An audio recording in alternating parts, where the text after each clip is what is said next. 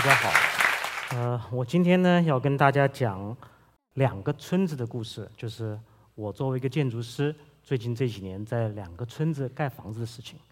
那么在村子盖房子的事情，跟大家有什么就是很很 tedious、很很琐碎的事情，跟大家什么关系呢？呃，我想的是，呃，我们怎么样从村子里面啊，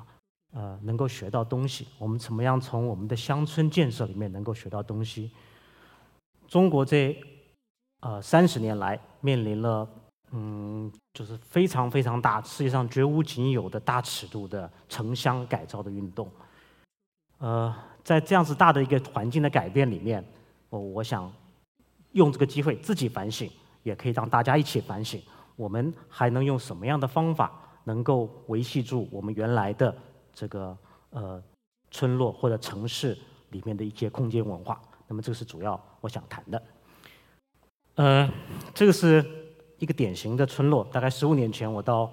呃云南南边呃蔚蔚山一个一个小县城里。那个时候呢，蔚山小县城还很清楚的有呃工人能够在那里呃呃用传统的方式盖房子。那么这个村子呢是典型的有风水风水塔啊，叫做魁星塔啊。那么背后有风水有山。那么呃，主要的街道呃有牌坊，这个是在呃浙江呃南溪江那边的一个村落。那么村的门口啊有这么样一个亭子。那么大家可以想象，每天村民呃去种田或者回来的时候，或者呃出门远行的时候，都会经过这个村子的门口。那么很自然的会成为村民可以在这里呃聊天呃或者碰面或者交换讯息的地方。那么这个亭子叫我没记错啊，叫望兄亭。那大家可以想见，有这么一个典型的故事啊，有一对兄弟，父母早死，哥哥照顾弟弟。那么哥哥出外工作，弟弟每天在亭里面啊，或者每年亭里面等哥哥回来。那么有一年呢，这个弟弟就等不到哥哥了，那弟弟就每年都等，然后最后生了病，然后就死掉了。然后这个村子就叫做望兄亭。那么当然，这个村子也可以叫望夫亭啊。那这个这个整个的意思是说，这个空间是有意义的，空间是过去。呃，跟现在、跟未来的一个联系啊，这是呃徽州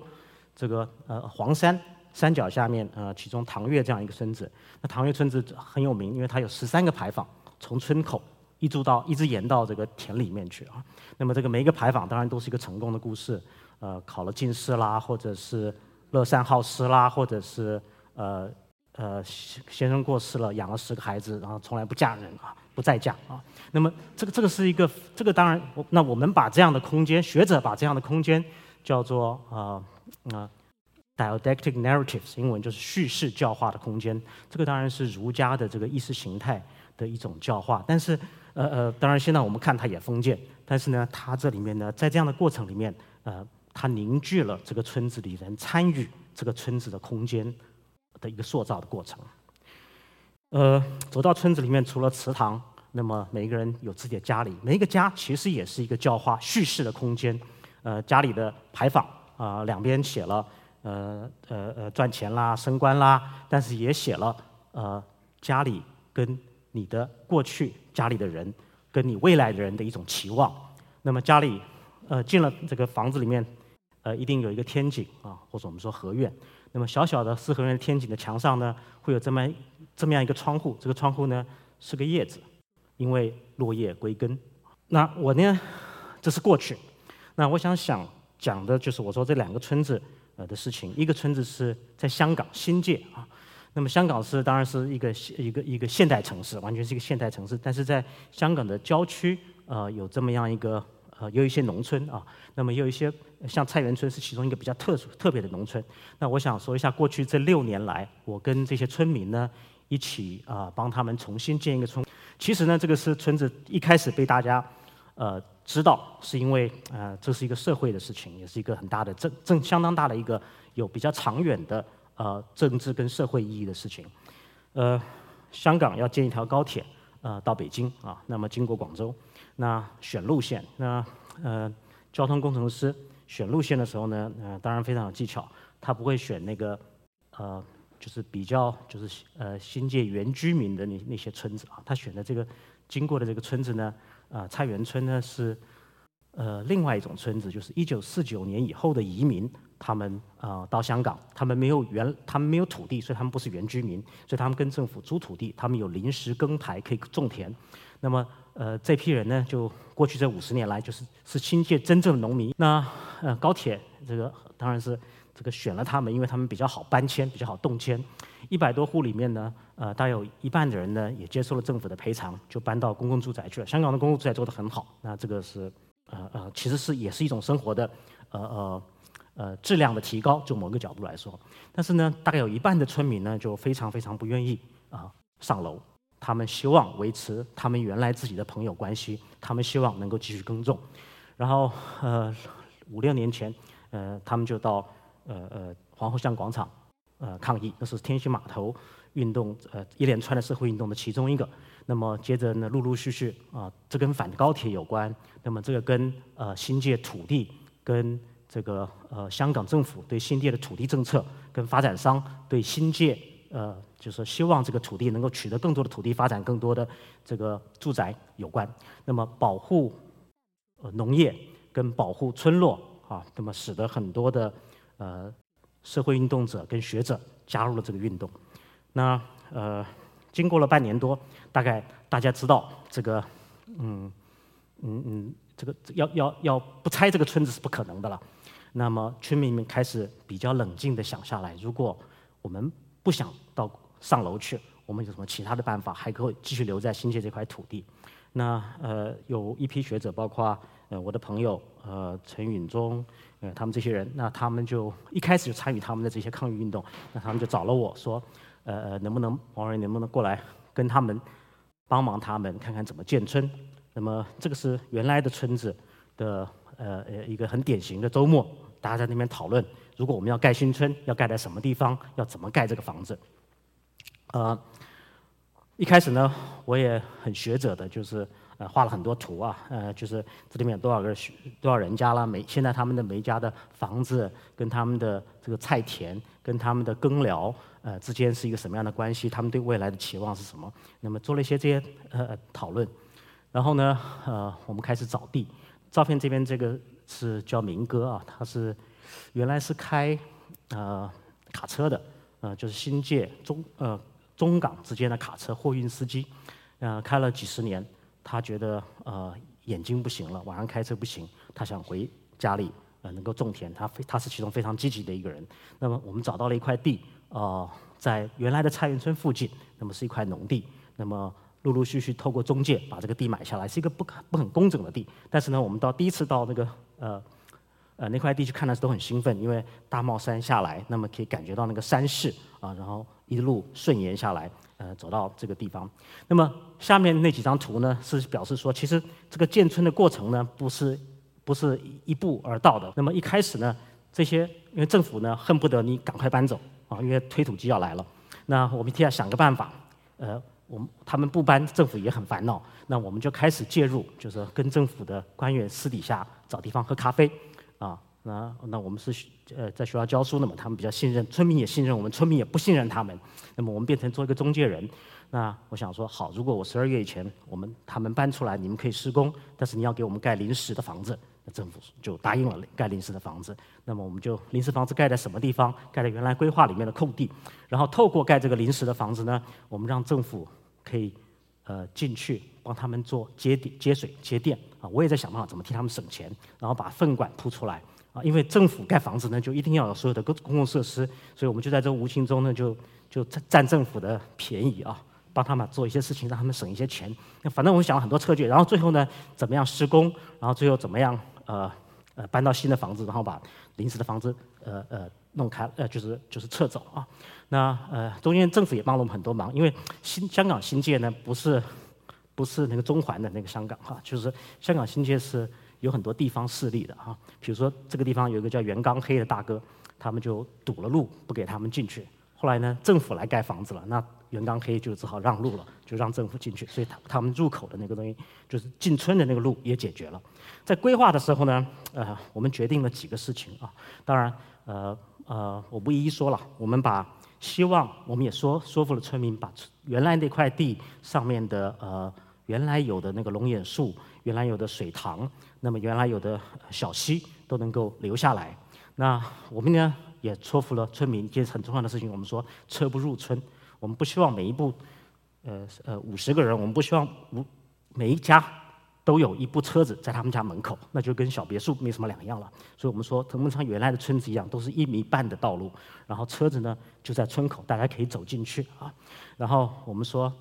我们希不希望希望这里面还能够有三分之一的地是公田啊，就是说。你们来，我们到这里面来，我们还能够继续耕种，还能够继续耕种啊。那么有公田，就有大家一起的厨房。那么这个是我们呃可以继续农业的一个开始。那么村民在这过程中呢，都陆续续的同意啊，就是认可这样的一个想法。那这个是那个菜园村的老菜园村的菜站啊，就什么是菜站？因为他们原来种蔬菜，然后每天清晨。那个卡车都来把那个蔬菜弄些拿到中环、油麻地这些、呃九龙这些地方去卖。那么这个菜站其实是一个 loading dock 卸货台。那么在呃前半段时间，就老村还在的时候呢，是大家讨论事情的地方。那么在这里面呢，因为呃有我啦，有崔颖忠这些人，那因为这些人都来帮他们的忙，所以呢，村民就很容易的、比较容易的被我们说服呃一些信念。比如说，我们说要做生态村。啊，他们说哦，俄罗斯拱的好安嘛，啊，可以可以很好，说的很有道理。其实大家都不知道生态村是什么东西啊，那我们就开始灌输各种各种理念。刚刚我说一条小路啊，一米半的小路，那么下面当然会埋这个排水管。那么我们希望每一家用完的这个灰水能够进入这个排水管，那么经过两百米的这个这个呃过滤自然的过滤以后，变成比较干净的水，可以回去再继续使用啊，最少可以做灌溉。那么我们也想尽各种办法，看看能不能做有机厕所啦什么的。那么屋顶种草，那么每一家呢自然通风采光，我们就在这里面呢各种这个很很环保的理念，就希望能够灌注到这个村子里面来。那么更大的一个呃很现实的问题是，怎么样呃每一家怎么样呃设计自己的房子？五十个人，我不可能画五十套施工图做五十套小别墅啊。那呃。但是呢，每一家有每一家的需求，我们怎么做这件事情？那么我想说，中国的房子都是三开间嘛。那么如果我们让每一家呢，啊的楼梯跟厕所预测的位置是固定的，然后呢，现在电脑可以可以 mirror 可以可以调转过来嘛，所以我就变成两种了。然后再下来呢，你是要三间房、四间房，我们在楼上我们就可以调整。但是有些东西就不能不不变的，但有些东西呢就就很有很多多样性。然后我们又做了一个一个一个呃有天井的，我说这样子中间这个天井呢。其实都是你的，所以你可以多占一点空间，他们也觉得非常好。然后接着呢，就有人说，呃，网络西啊，雷雷姆是中国，你你不懂中国建筑啊？他说这个中国人房盖房子是方的。我想，OK，好吧，那我就弄了一个方的给他。那用这样的方法呢，我们就出了很多很多种的可能性。然后我们就呃想又想了一个办法，我说好，那我现在有 A、B、C 三种房子啦，那我就做了三三套这个这个手册啊，叫做《菜园村居住完全手册》。那这个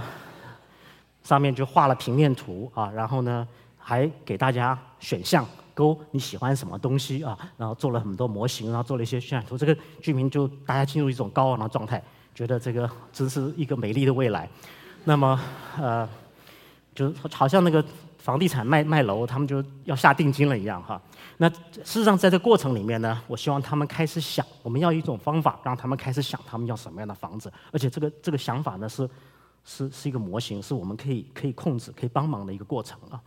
那呃，当中我也会说啊，那你给你一个月的时间，你选了以后，一个月后不可以改哦啊。然后他他们就就就这么下来。那圣诞节的时候，我们做圣诞卡，我们也帮他们把这些房子模型做起来。那，大家拿了这样圣诞卡都觉得啊，这很高兴啊，嗯。再下来一个问题，比较比较难一点哈，就是呃，我们要呃怎么配置这个宅基地哈？那我们这时候，这是我的事务所，我们在办公室里面做了一张很大的模型。那我们想到三种颜色，就是刚刚说 A、B、C，大家就选了一种房子。那在这里呢，我们要决定哪些人住在什么地方，因为五十个村民不是大家都喜欢大家的哈，有有些人就上一辈跟他们吵架了，就老不老不来往。所以呢，然后呢，有些人喜欢靠村口啊，因为他想开杂货店。那而且临提车场近，有些人呢没钱，就村后里面的那个房价就就便宜一点。那么就这么协调出，呃，中区、南区、北区大概在什么地方，大概在什么位置？那再下来就是每一个房子还是要摆它的宅基地，那我们就想了一个办法，就是呃，事实上我在这个这个事务所里面，我还是像传统建筑师像我先摆了一次，让每个房子跟房子之间尽量有空间，就是有有有有这个呃院落的空间可以出来啊。那但是呢，我们就每个周末我们就排了呃那个好像好像医生好像看医生一样哈，就是几个周末。那呃礼拜六早上九点钟开始，九点到十点是这三家，一家二十分钟。我们来看怎么摆你的房子。那么，比如说，呃，第一个，呃，呃，呃，这个罗太来，那么摆他的房子。然后他摆完了以后呢，这个，呃，呃，高婆婆摆房子，她不走，他留在那边看看高婆婆房子怎么办，因为他们是邻居嘛。然后他有意见了，他说：“你这样挡住我的风不好吧？”哈。然后我们就一起这么拖弄弄弄，就这么样弄了两三次呢，我们就把这个配置就定下来了。所以每一个人基本上觉得他们的房子。是在什么位置是他们需要的，同时跟他们的邻居会有一个比较好的关系。然后呢，我们也更希望，我们希望能够制造一些公共空间啊，比如说，呃，北区比较多，比较多人，那么我们觉得我们还是要分成一半，因为我们发现一条小路可以连到那个外面的公车站，可以走进来，那么我们就制造第二个入口，然后有另外一个小广场，然后这边我们希望做一个亭子，然后从入口两个入口呢就有一个有一个焦点，再走过去呢。呃，有一个有一个有一个这个又一个一个一个节点，因为这边有一条路可以岔到原来的田里面，这个是原来田里面田埂的路，我们希望把它留下来，让周边的人也能够走这条路，然后经过这个村，经过果园，然后这边原来一个土地公庙，让我们把这个土地公庙留下来，也变成一个小节点，然后最后这边一棵很大的树，我们当然希望留下这棵树，就这样子呢，我们希望在中区、南区、北区都有不同的大家共享空间。做公共空间其实啊很麻烦的，因为大家都。没钱嘛，大家自己房子盖好以后，想说还要盖亭子啊，罗西某钱呐，啊，那我就想说，那那我们怎么办？比如说政府说每一家要做电表，要要有几公尺高，要花钱做。那我说，不然我们大家一起做吧，六个人一起做个电表。那一起做个电表，我就把电表做成一个凳子，那凳子旁边就变成又一个好像大家一起共享的空间。就一些方法来促进这些事情发生。规划大概这么样完了以后，其实从规划到整个这个施工完成的中间大概有两三年的时间，那这两三年时间呢，包括呃筹钱呐，包括找 contractor 啊，包括通水通电，就是各式各样的困难。当然包括这个原钢可以继续阻挠大家入村这些事情。那呃，我们就在中间呢，我也想一些办法，在这过程想一些办法，就是激励大家的士气。比如说我们盖那个生态亭啊，就是呃刚好碰到香港建筑双年展，那我就跟学校跟香港大学要了一点钱。那就说我们用很简单的方法学习村子里现在他们盖东西的方法，那么盖一个小亭子，这个小亭子放到九龙公园这个建筑双年展去，哇，居民突然觉得非常兴奋，一下子整个事情提升到一个文化层次了啊。那我们呢做这个，在这个生态亭里面呢，呃。呃，就是他们居民很够意思，他们觉得我很够意思帮他们盖村子，他们很够意思来帮我盖亭子啊。那我们在这边用环保瓶啦，然后做个小的太阳能啦，然后呃呃那个年轻的人来，老的人来，然后完了以后，我们的理论就是说，完了以后我们把这个生态亭拆掉，然后我们就运回菜园村，就等着等到有一天你建好村子，它就可以变成第一个这个公共空间可以做出来。那么在这个过程中呢，他们住临时屋，做临时屋，我也帮他们把临时屋安排一下，比如说拿掉几块，中间就出现一个小广场。那么居民很快的用他们的方法就做了遮棚，然后就做了椅子，就变成整个村子的大客厅。那么这段时间呢，开始有很多人访问菜园村，学习生态农业，那么通通在在这个地方变成一个一个一个大的教室。那么事实上也就开启了一些大家我们说叙事共识的空间。那么这个是啊呃。差不多建筑盖的差不多的时候，其实还有很多东西还没有完成啊，大概是这样的一个样子。就后面是山，它还是一个好的环境。那么这里面呢有很多公共空间，慢慢的要形成。去的时候，每一次去的时候，当然我每次去他们都给我有机蔬菜了这些，那他们就会开始跟我讨论这些问题。那我相信居民自己的这个能力，像他们在他们这个临时屋、铁皮屋的旁边开始，呃，开始开始开始经营环境的这样的能力，我我相信呃呃。这个村子呢，就就希望啊，就能够达到一种，呃呃叙事空间或者大家一起拥有的空间，是一个有意义的这个村落空间。那么这是我的第一个呃故事。那第二个故事我得讲快一点啊。第二个故事是我最近在呃这两年在浙江南部平田啊松阳松阳县呢，还因为相对的交通不方便，所以呢。在整个大的都市化过程里面呢，或者工业化过程里面呢，保存的比较完整。他们大概还有七十多个像这样的村子啊，传统的村子。那么这个是山村，跟平地村不一样。那么，呃，这个这个山村呢有很多特色，就是山村他们一般来讲呃没有太多的稻田，他们种蔬菜。那么山村呢里面都有溪谷，每一个居民呢都有一块山林。那么山林里面呃的的竹笋啦、这个香菇啦这些东西。呃，都是他们生理呃，就是生活很重要的的元素。然后呢，每一个山呢，下面呢，都一定一定是个水，谷地就有水，那么下面就有水口啊。那么呃，水口一边，那么池塘通常都在水口旁边。简单的说，就是说这整个山的那个村子的配置跟这整个生态自然的生态是呃完全结合在一起的。不一定有人有四，比较有钱的人有四合院啊，但是每一个人的房子都跟自然有一种关系。那么四合院。的中间这个中庭这个天井是一个很重要的地方，雨水下来，那么呃好的这个合理的卵石铺成铺面啊，那么旁边呢就呃种了植物，那么从这个小天井往上望过去啊，一般来讲都是这样的一个景象，因为它是山村，所以外面的竹林，平常我们看四合院看上去是蓝云白天蓝云的，那么它这个看上去呢常常都有竹子，风一吹这个竹子就就会动啊，整个山村呢有一种山气。有一种灵气啊，有一种云气，这个是我特别喜欢。我我怎么会做这个事儿哈？就是，呃，松阳，松阳县长呢非常希望能够保存这些村子，同时他也希望这些村子呢能的这个改造呢能够跟这个村民有关系。那么因为这个机缘呢，呃，我们知道了平田这样一个小村有个村民啊小江，小江其实是个交通交警啊，他他的正职是个交通警察，村子里长大的，然后他目睹了这这。这几十年来，小时候村子里很热闹，过年什么大家都在。然后接着呢，都市化，大家都慢慢的搬离了这个村子，村子变成空的了，只有老人住在这里。接着呢，政策上又把村小取消了，小孩子没书念，小孩子当然是不能够住在村子里面。那呃呃，村子慢慢房子就就破败了。那小江呢就很希望，同时也是他爸爸，他爸爸是老书记，村里的老书记，就很希望他们的呃呃祖先的就原来的房子能够修好，能够村子里有多一些人。那么小江自己呢做广告公司，他太太做广告公司，赚了一点钱，他就把他的亲戚朋友呃十来栋房子买下来，他就想说做民宿啊。那呃他也其实其实他也很犹豫，他这个钱投进去回不回来他也不晓得。那右边这个是呃小江，那左边这个是我的助理王浩然。那浩然每次去呢，其实整个过程是一个协商的过程，因为我们画施工图。做了很多这个这个效果图、渲染画施工图，但是那个工匠他看不懂你的施工图的，所以你都要在现场跟他们谈。有一次我跟呃浩然过去，然后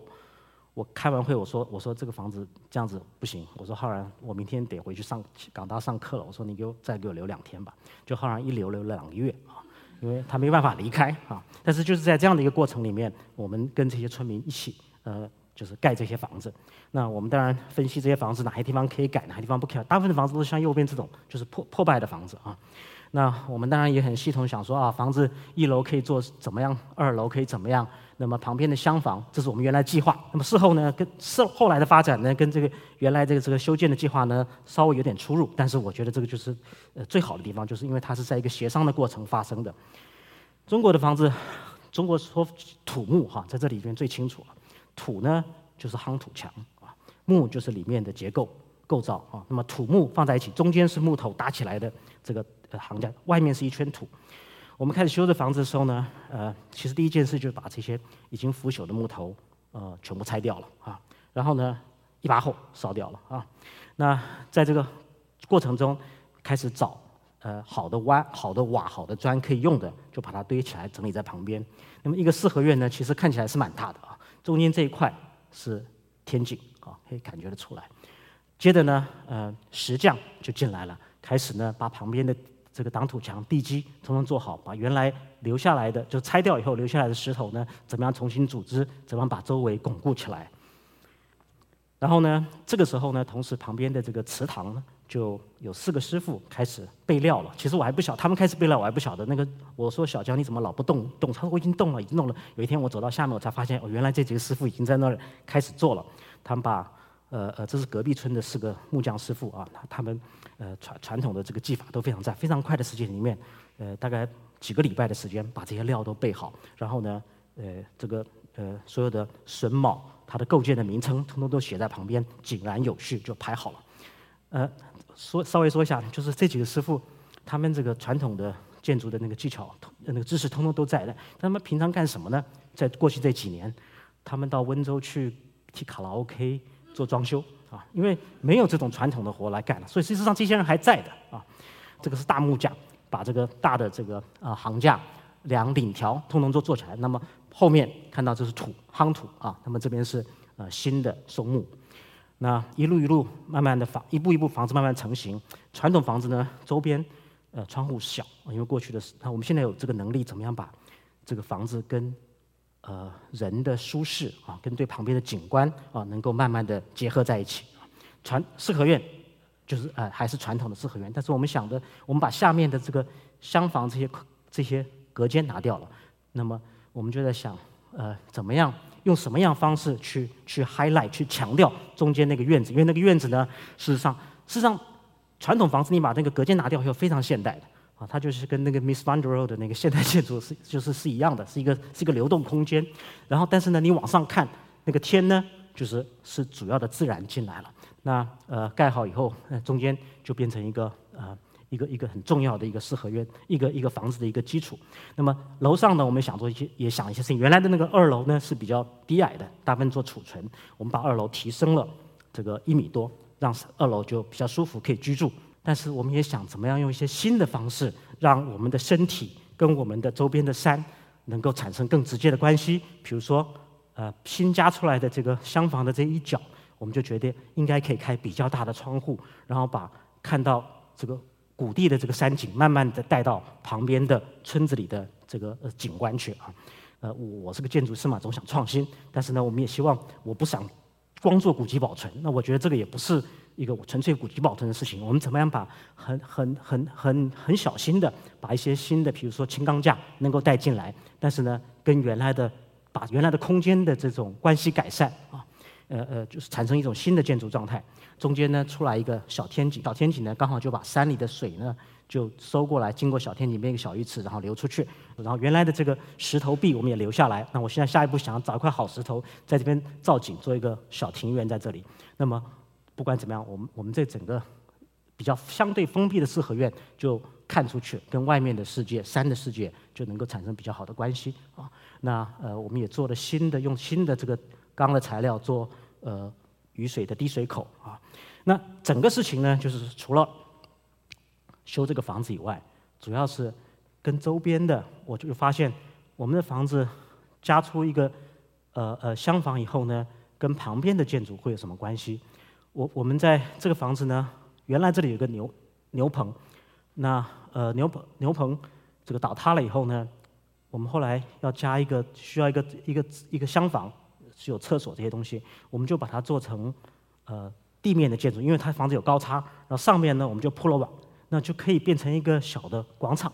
然后这个后面的这角呢，原来有一个呃老的破掉的房子，那我们想说能不能就是因为我在过程里面感觉到这个地方的景观特别好，能不能变成一个小亭子，然后跟后面的厨房加起来呢？加建以后呢，其实跟上面的挡土墙平起来，就出现了一个小广场。那这个就是我们在盖这个茶亭。那么茶亭盖的时候呢？跟传统的样子也不太一样，因为我我希望我们希望这个茶亭往前看，但是可以往山往往山上看，那么可以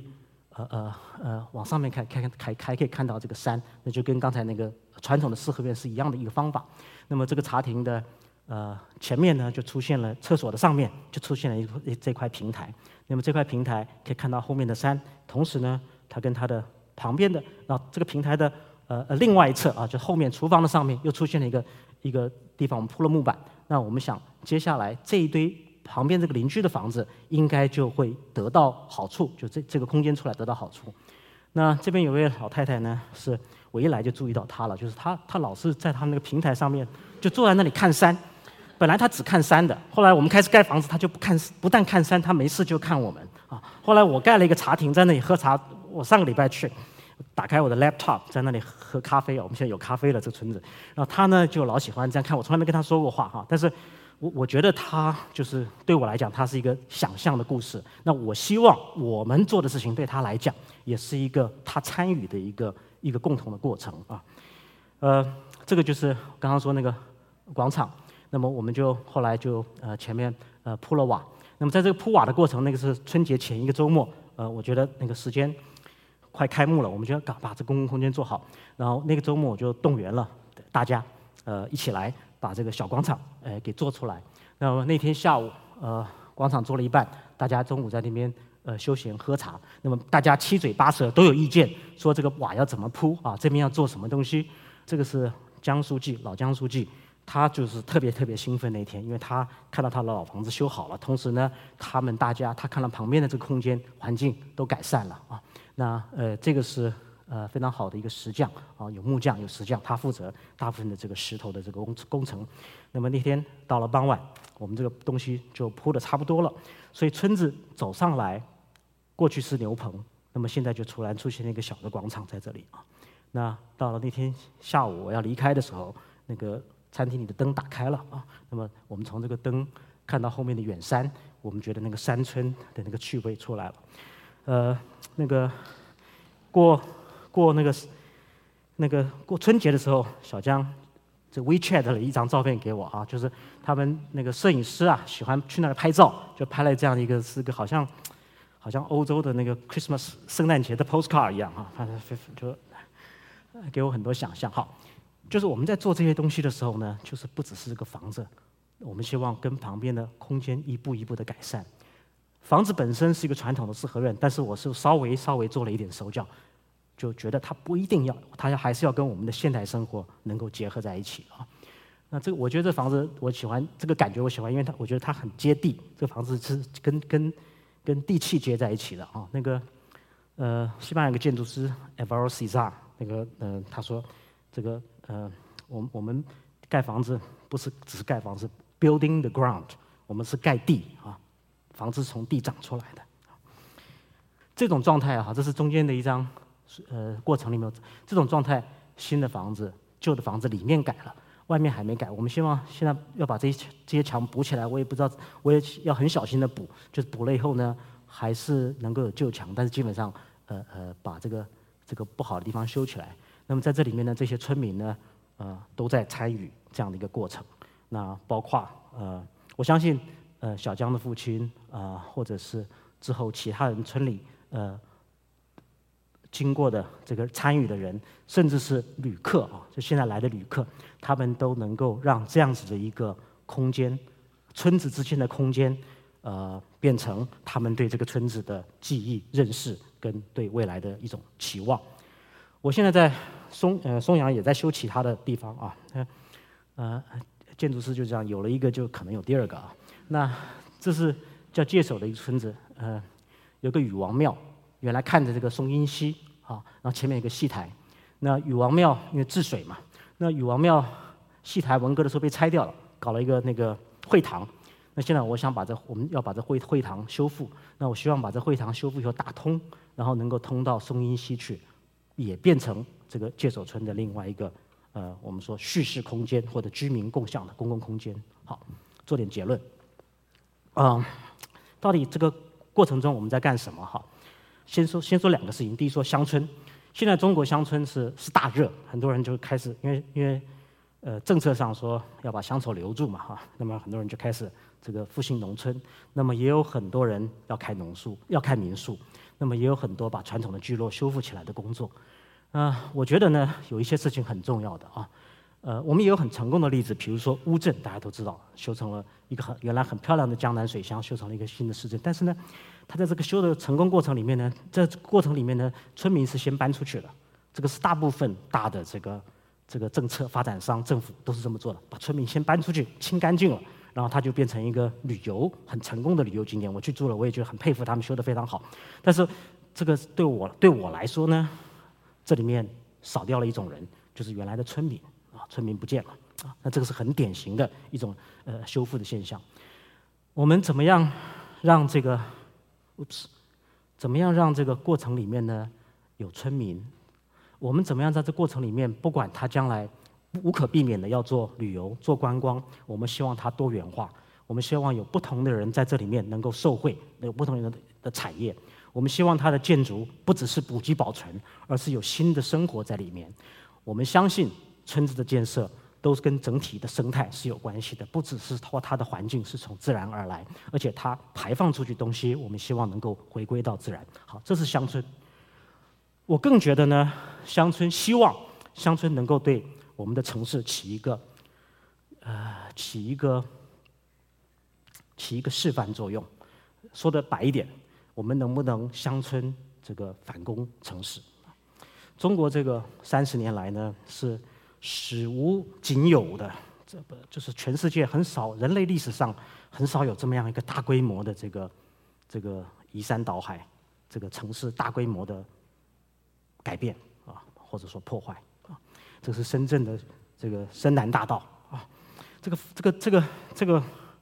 过一条马路不容易哦，我都不晓得这几个人呢怎么跑到中间去的啊，然后呢？你说他不重视绿化，不重视生态，他树很多啊，这个树都新种的啊，不知道是。然后，但是人怎么用这个树呢？啊，这边这些很房子都是很多都是国际竞赛，请世界著名大师啊来盖的啊。但是这个住在房子里的人跟这个自然的关系，人跟自然应该有的基本的 negotiation 妥协的这个空间是非常非常少的。我们整乡村变成我们唯一剩下来比较容易能够理解，这这样子风景如画的 picturesque 一种景观，能够让我们跟自然产生比较具体的关系，能够让尺度 scale 还能够留下来。因为这个村子房就这么大嘛，不是那个这个四十层楼的高楼，这个是人的 scale 没有了，尺度没有了，一个房子到一个房子之间。我们会经过怎么样的一种中介的空间？我们在乡村还可能找到，在城市已经找不到了。那如果我们在乡村学会了做这些事情，我们能不能把这样的技能、这样的感知、这样的过程带到城市里面来？在城市里面的这些大房子跟大房子的中间，开始出现一些有意义的空间，从点跟点连成线，连成一个网络，不可能变成一个面，但是变成一个网络，让我们在。新的生活里面还能够找寻到一些大家共享的一些叙事的空间。这是香港典型的住宅啊，那非常成功的住宅政策，这么多人受惠其中，呃，现代化的居住环境。我在香港想做的事情，就是我们还是可以做一些其他事情。这是最近我盖了一个亭子在观塘啊，我们用四个集装箱，呃，政府要政府的 project，我们要盖那个展览亭。但是我把这个展览亭呢都变成开放的。那么在这里面呢，呃，变成附近观塘这个附近的白领、蓝领，这个呃叔叔婆婆婆婆，中午都喜欢去那边呃吃便当、看手机，变成一个公共空间啊。小尺度的东西，比较能够参与性的东西，还是能够改变我们一个地方的居居住环境。在高层里面，这是我自己的一些呃学校设计啦什么的，我做来做去，我叫什么都市合院主义。说来说，我想做一件事情，就是。在这里面，我们能不能在一个高层的学校里面，我们还能够出建空间？在一个八层楼的建筑学校建筑里面，我们能够还是能够保持院落，还是能够保持平台，让每一个这个呃呃同学们上一层下一层就可以达到公共空，达到户外的空间，让我们人跟自然的关系不是一分为二，里面有冷气，外面没有冷气，而有更多更多的协商协调。最后一张是台呃，我十五年前。在台湾那个中盖的那个地震九二一地震以后盖的一个小学，福民国小、中根国小。那我们除了把所有的树留下来以外呢，其实我们想说的是，村这个小学是村子的一部分，它是村子的公共空间。在这个盖这个小学的过程里面，所有的村民都参与了。所有的过去就树地震房子倒了，树留下来，树可以把这些村民联系他们，从现在到未，就是从现在到过去，那么到未来。那么，希望我们能够用这样子的乡村策略，来慢慢的改变我们的城市，修补我们的城市。谢谢大家。